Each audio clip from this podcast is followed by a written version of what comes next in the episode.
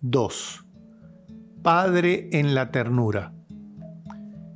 José vio a Jesús progresar día tras día en sabiduría, en estatura y en gracia ante Dios y los hombres. Como hizo el Señor con Israel, así Él le enseñó a caminar y lo tomaba en sus brazos, era para Él como el padre que alza a un niño hasta sus mejillas y se inclina hacia él para darle de comer.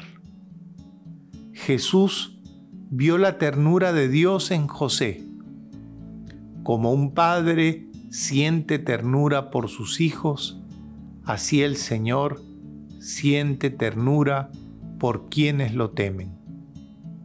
En la sinagoga, durante la oración de los salmos, José ciertamente habrá oído el eco de que el Dios de Israel es un Dios de ternura, que es bueno para todos, y su ternura alcanza a todas las criaturas.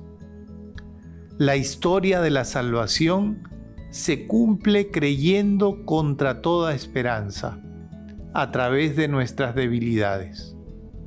Muchas veces pensamos que Dios se basa solo en la parte buena y vencedora de nosotros, cuando en realidad la mayoría de sus designios se realizan a través y a pesar de nuestra debilidad.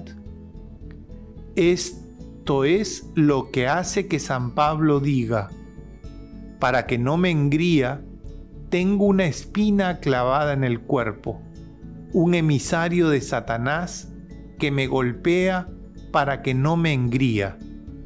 Tres veces le he pedido al Señor que la aparte de mí y Él me ha dicho, te basta mi gracia, porque mi poder se manifiesta plenamente en la debilidad.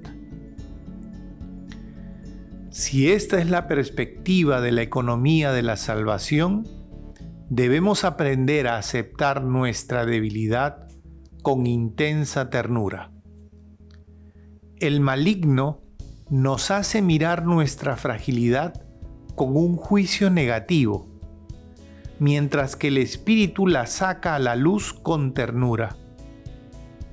La ternura es el mejor modo para tocar lo que es frágil en nosotros.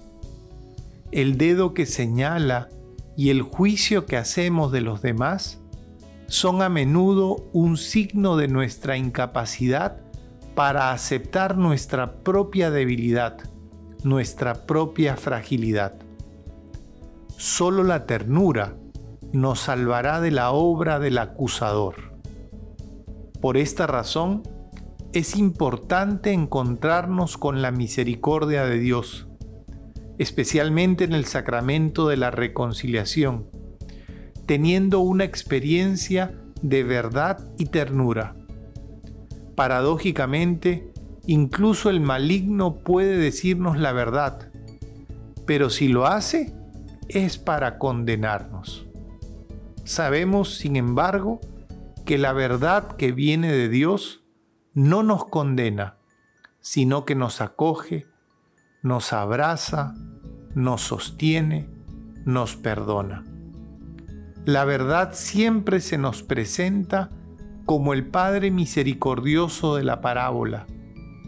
Viene a nuestro encuentro, nos devuelve la dignidad, nos pone nuevamente de pie, celebra con nosotros, porque mi hijo estaba muerto y ha vuelto a la vida, estaba perdido y ha sido encontrado. También a través de la angustia de José pasa la voluntad de Dios, su historia, su proyecto. Así, José nos enseña que tener fe en Dios incluye además creer que Él puede actuar incluso a través de nuestros miedos, de nuestras fragilidades, de nuestra debilidad y nos enseña que en medio de las tormentas de la vida no debemos tener miedo de ceder a Dios el timón de nuestra barca. A veces nosotros quisiéramos tener todo bajo control, pero Él tiene siempre una mirada más amplia.